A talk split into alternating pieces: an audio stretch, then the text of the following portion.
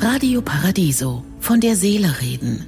Der Kommentar mit Professor Dr. Klaus Dieter Müller. Neue Manager und Managerinnen braucht das Land. Glaubt man den Untersuchungen namhafter weltweit tätiger Beratungsunternehmen, bekunden erschreckend viele Führungskräfte große Mühen mit ihren Tätigkeiten. Lediglich 41 Prozent sehen in ihrem Job mehr Vorteile als Nachteile.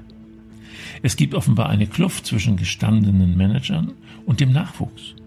Heute wird in den meisten Firmen stark projektorientiert gearbeitet. Da hat die Bedeutung von Hierarchien abgenommen. Es sind keine Alpha-Tiere mehr gefragt, sondern Motivatoren, die in Eigenverantwortung mit ihren Mitarbeiterinnen und Mitarbeitern auf Augenhöhe kommunizieren. Es geht aber auch mehr denn je um eine moralisch-ethische Dimension von Verantwortung. Wir haben gerade in der Automobilindustrie erleben müssen, wie Betrügen nach hinten losgehen kann.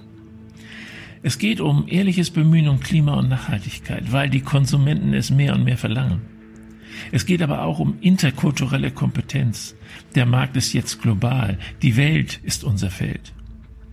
Auch müssen Führungskräfte heute stärker in gesamtgesellschaftlichen Zusammenhängen denken als früher. Darum muss es in Zukunft erweiterte Auswahlkriterien bei der Besetzung von Führungspositionen geben, die nicht nur fachliche Gesichtspunkte im engeren Sinne umfassen sollten. Es muss die gesamte Persönlichkeit hinterfragt werden. Dabei geht es vor allem auch um Tugenden wie Verantwortungsbewusstsein, nicht nur für den Gewinn eines Unternehmens, sondern auch um den gesamtgesellschaftlichen Nutzen der Unternehmen, denn nur der kann heute langfristig erfolgreich sein, der auch politisch korrekt ist. Ich erinnere mich sehr gerne an den sogenannten kategorischen Imperativ Immanuel Kants, wenn ich erklären soll, was Political Correctness bedeutet. Handle so, dass die Maxime deines Willens jederzeit zugleich als Prinzip einer allgemeinen Gesetzgebung gelten könnte. Davon sind wir leider in der Weltwirtschaft noch sehr weit entfernt. Hier lohnt es sich für uns Deutsche, Vorbild werden zu wollen.